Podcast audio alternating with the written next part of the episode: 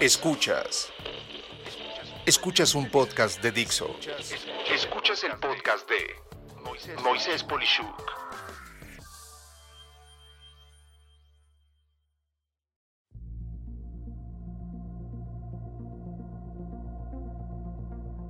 Tomando una buena decisión.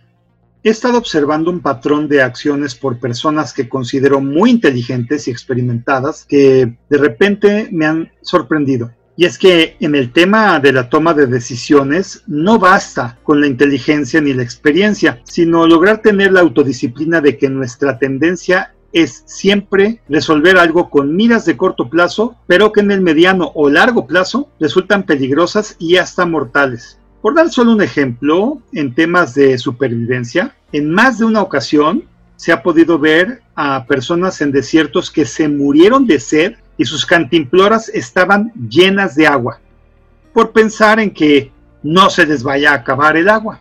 Y de esta forma, nuestro humor, u optar por las emociones en vez de la lógica, o la parálisis de juicio cuando tenemos que procesar grandes cantidades de información o el simple hecho de no considerar todos los datos que se nos presentan y solo eh, se hace un uso selectivo de algunos de ellos, son solo algunos de los ejemplos de cómo dejamos de tomar buenas decisiones. Sin embargo, existe la oportunidad de poder tomar decisiones objetivas al poder evadir impulsos y emociones que nublan la forma de pensar.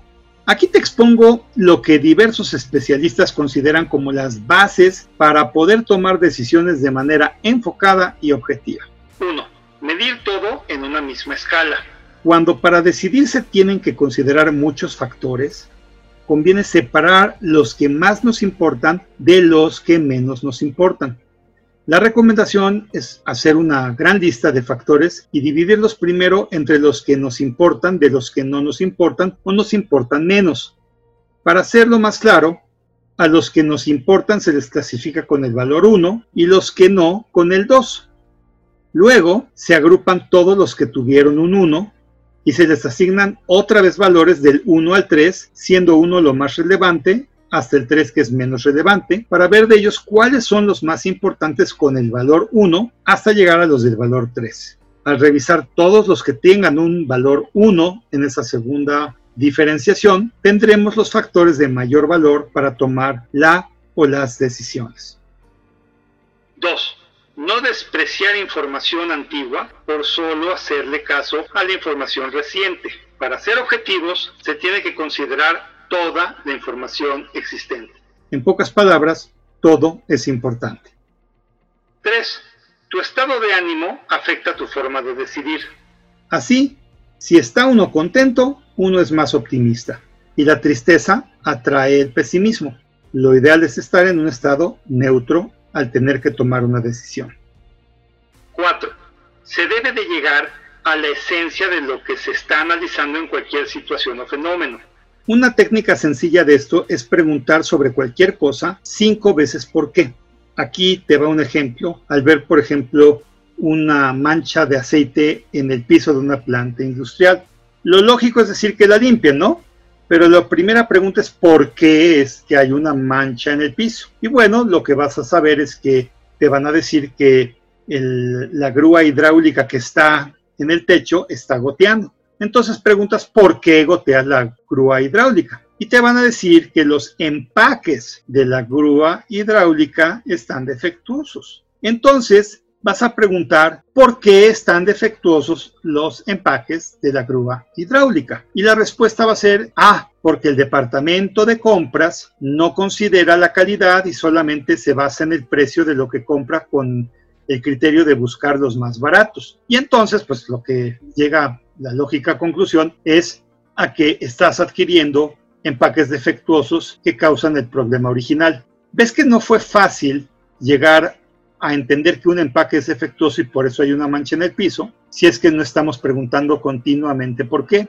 Y bueno, la idea es que prácticamente nunca se llega a más de cinco veces de preguntar por qué para llegar a una causa muy precisa de por qué suceden las cosas. Y eso es lo que te podrá ayudar entonces a la esencia de lo que se está analizando. Y bueno, 5. Antes de tomar una decisión delicada es recomendable distraerse.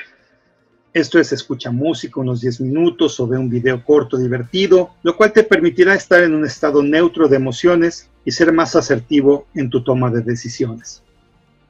Mira, no son todas las formas para lograr llegar a decisiones objetivas, pero a mí sí me ha servido usar varias de estas alternativas en diferentes momentos y espero que sea en tu caso igualmente útil. Recuerda también que una mala decisión es peor que no tomar una decisión. Sea cual fuera el caso, te deseo mucha suerte y que siempre te acompañe la mesura y la introspección en toda futura acción por la que tengas que optar. Soy Moisés Polishuk y agradezco que me hayas escuchado. Hasta la próxima.